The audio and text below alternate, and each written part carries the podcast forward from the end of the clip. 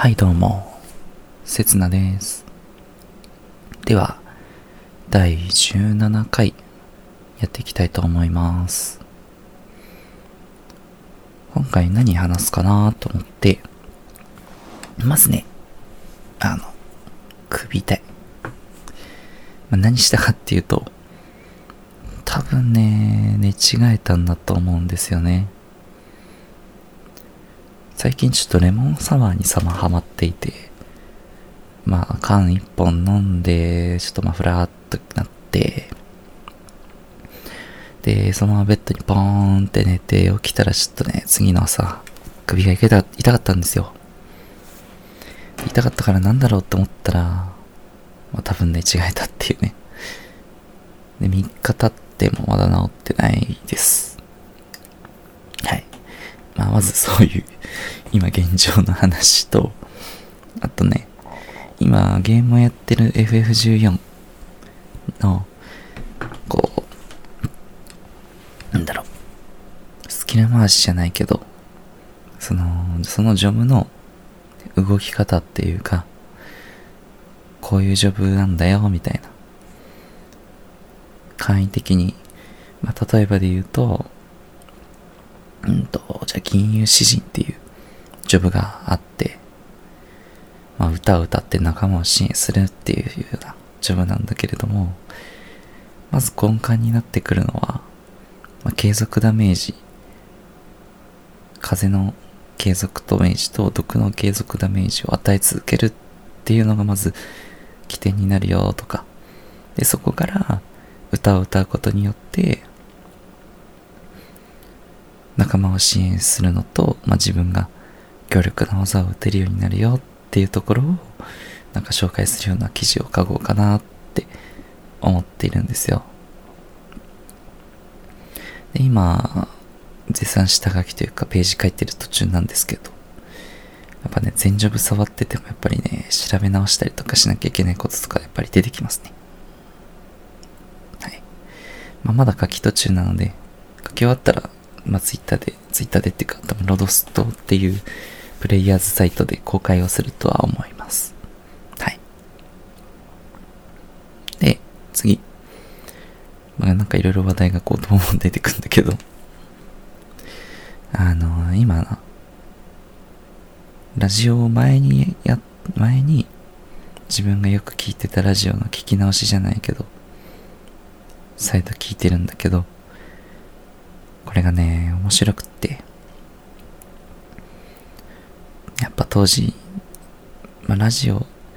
大学の時にインターネットラジオのサークルに入ったのも、このラジオがきっかけっていうの結構でかくって、やっぱりパーソナリティ自体も面白いし、話の組み立て方っていうか、面白いし、結構、何回だっけな、170回毎週やってて170回続いたラジオなんですよ。で、何かっていうと、夏目ブラザーズっていうやつなんですけど、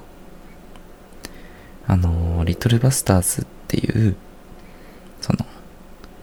PC 用のゲーム、もともとはまあ PC 用のゲームがあって、まあ、いわゆる、まあ、ギャルゲーって呼ばれてるやつなんですけど、まあ、それのプロモーションのラジオ番組で、で、パーソナリティがまず最初二人で、で、何回目だったかな ?30 回目とかかな？ぐらいから3人になったんですけど、まあ、それまでの間、まあ、声優の緑川光さんと、あと、民安智恵さんっていう方がパーソナリティを務められていた、務められていたわけなんです。で、その、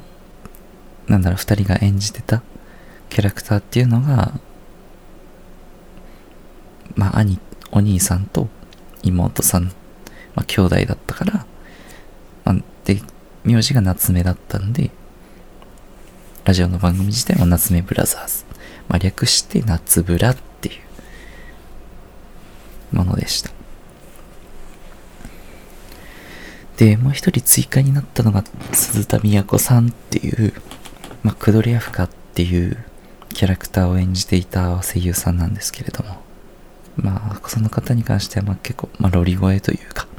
まあ、可愛い系のキャラクターを演じていた方になります。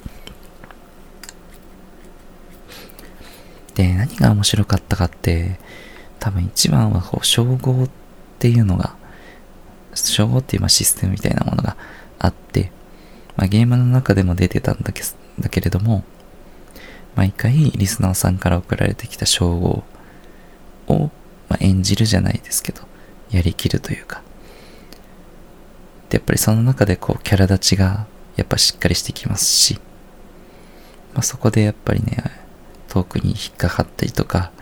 するわけで、結構面白かったものになります。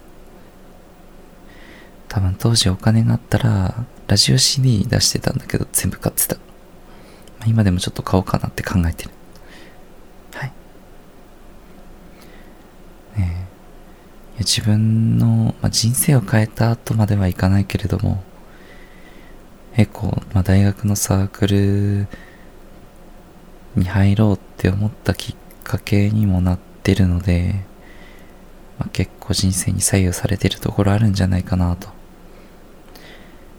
で、今アーカイブ聞けないんよね、多分。まあ、興味がある人はね、聞いてほしいなと思います。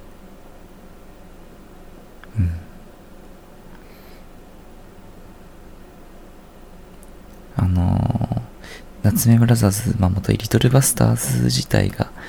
その泣きゲーって呼ばれてる作品になって、まあ、結構知ってる、ゲーム知ってる方だったら多いとは、知ってる人多いと思うんですけど、ね、聞くのを絶対、あの、キー作品知ってる人だったら、聞くのをおすすめしてます。はい。まあ、そんな感じです。はい。それじゃあね、バイバイ。